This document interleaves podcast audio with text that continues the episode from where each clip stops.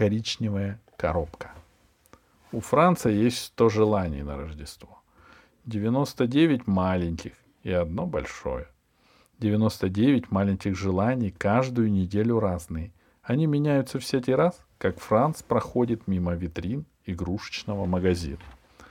Большое желание у Франца есть уже давно, с самой весны, с его дня рождения. Это парусная лодка с дистанционным управлением.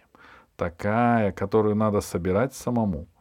Но перед днем рождения мама сказала, милый мой Франц, ты еще слишком маленький, у тебя не получится.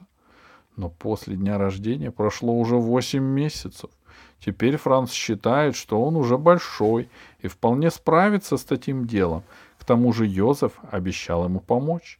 С самого начала ноября Франц старается внушить маме, что он уже достаточно большой для такого подарка. С папой говорить бесполезно, потому что папа подарками на Рождество не занимается. В семье Франца Дедом Морозом служит мама. Но говорить с мамой о подарках нелегко. Мама любит сюрпризы. Если Франц скажет маме, что ему хотелось бы получить, она наверняка ответит. Об этом не может быть и речи, выкинь из головы.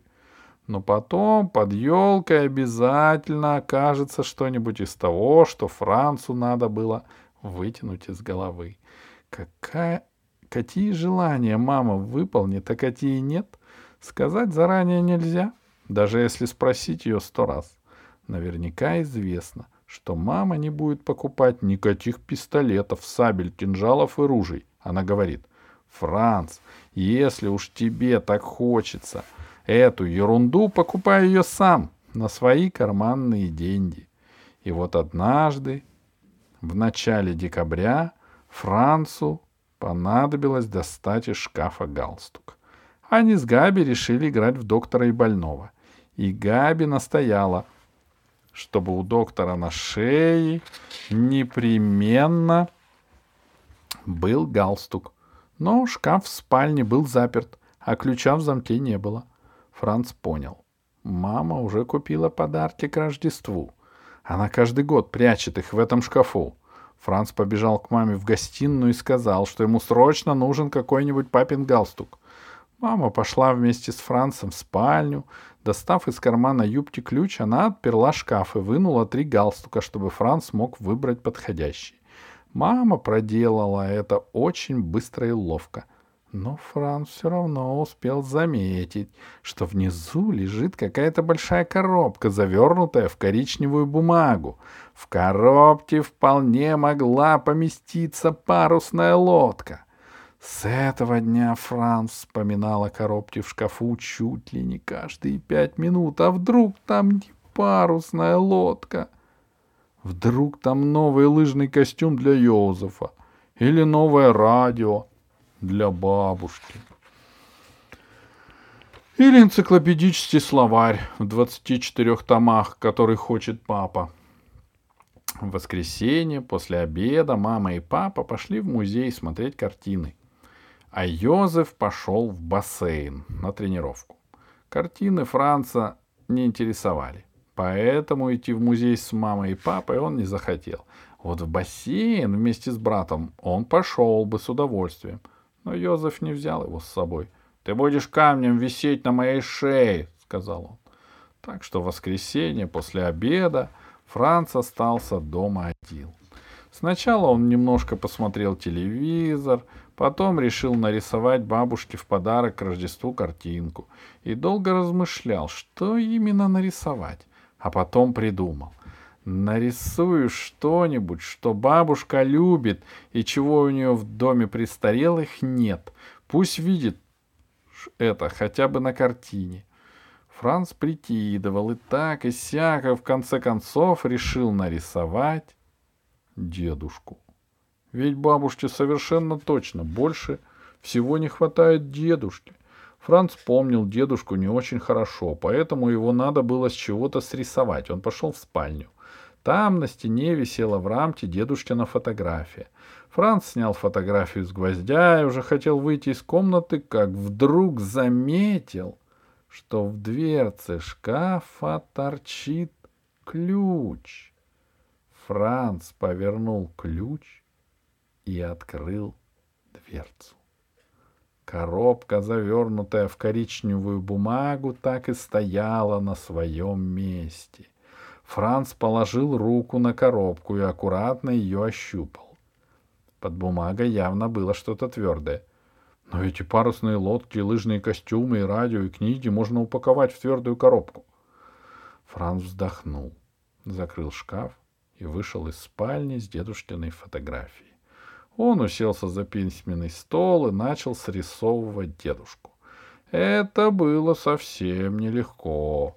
Более или менее похожими получились только усы, очки и оттопыренные дедушкины уши. К тому же Франц не мог как следует сосредоточиться. Он все время думал о незапертом шкафе. А уж когда красная краска капнула дедушке на нос, всякая охота рисовать у Франца пропала. Скомкав рисунок, он бросил его в корзинку для мусора, потом унес дедушкину фотографию обратно в спальню и повесил ее на гвоздь. Франц честно хотел сразу же выйти оттуда, но шкаф притягивал его как магнит. Франц, правда, не хотел снова открывать шкаф, но пальцы совершенно его не слушались. Они потянули за ручку дверцы, схватили за край коричневой коробки и оторвали кусочек оберточной бумаги.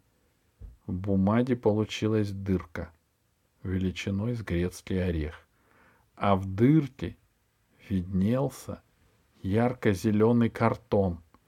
Парусная лодка, которую так хотел Франц, продавалась в полосатой, сине-бело-красной коробке. Франц это точно знал. Но, может быть, мама купила какую-то другую модель, поменьше, или побольше, или другой фирмы. Указательный большой палец на правой руке Франца потянулись к дырке. «Не трогайте ее!» — предупредила пальцы голова.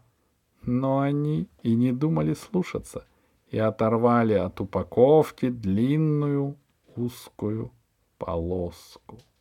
От дырки до противоположного края коробки. Франц увидел еще больше зеленого картона, на котором белыми буквами было написано «Набор для кукольной кухни», маленькая хозяйка. Франц чуть не расплакался, но храбро проглотил слезы. Он повернул коробку так, чтобы со стороны с надорванной бумагой смотрела на стенку шкафа. Потом захлопнул дверцу и убежал в свою комнату. Франц бросился на кровать, уставился на обои и почувствовал себя ужасно несчастным. Значит, на Рождество он получит кукольную кухню? Нет, такого просто быть не может. Это же безумие. Но мама тут ни в чем, маму тут не в чем упрекнуть. Франц это понимал, он сказал себе, конечно, мама думает, что мне нравится кукольная кухня, ведь я все время играю с Габи, как будто мы что-нибудь готовим. Откуда ей знать, что я эти игры ненавижу и соглашаюсь помешивать ложках в этих дурацких кастрюлях только ради Габи? Потом Франц подумал, это наказание за то, что я залез куда не надо. Но тут же сам себе ответил, чушь. Если бы я не трогал коробку, кукольная кухня все равно не превратилась бы в парусную лодку. А напоследок решил, хорошо, что я посмотрел, что там — еще есть время все исправить.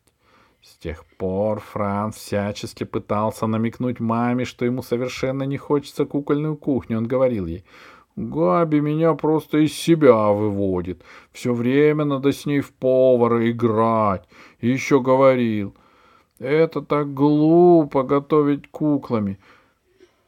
Ку готовить куклам. Все, что за затолкаешь им в рот, потом у них в животе заплесневеет. И еще, я так рад, что я не девчонка, а то был бы таким же дурачком и любил бы готовить. Франц говорил, а мама кивала. Наоборот, наоборот, плохо это, что мальчик, что не, не хочет готовить. Франц говорил, а мама кивала. Через неделю Франц был совершенно уверен, что она поняла и пойдет в магазин игрушек менять кухню на лодку.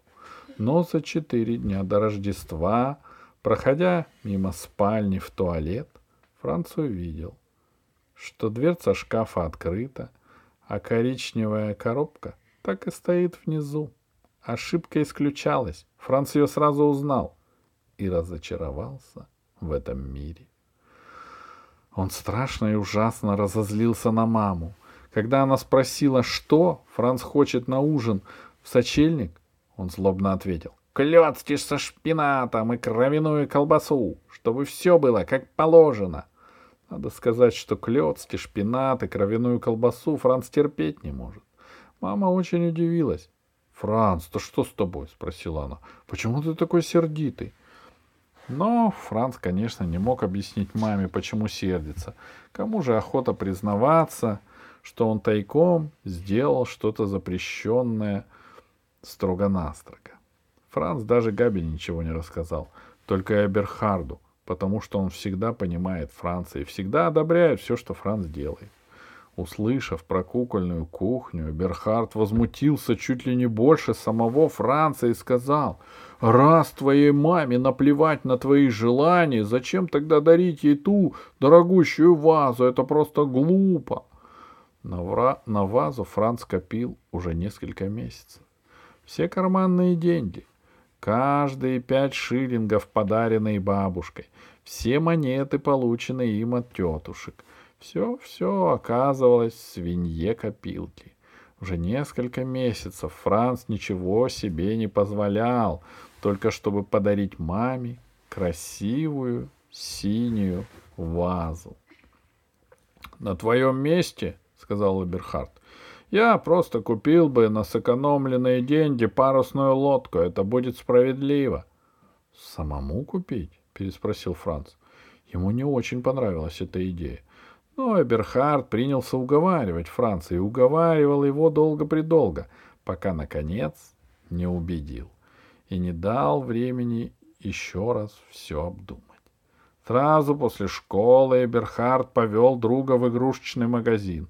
Как нарочно этим утром Франц положил все сбережения себе в карман, чтобы по дороге из школы купить вазу для мамы.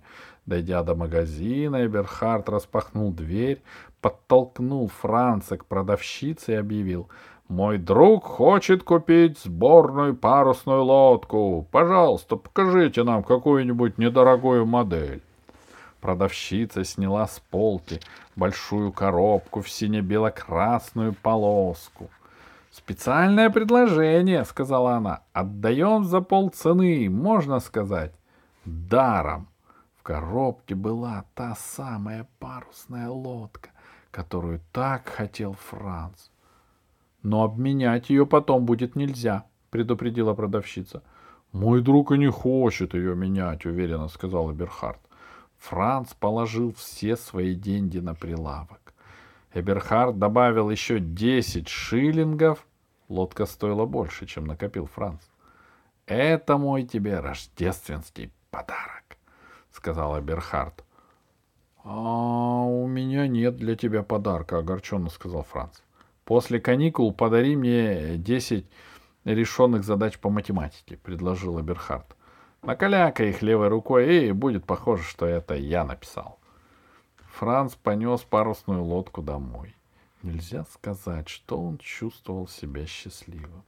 Дома он засунул коробку с лодкой под кровать и сказал себе — даже те подарки, которые даришь себе сам, надо открывать только в сочельник. И, по правде сказать, он был очень рад убрать этот подарок куда-нибудь подальше. А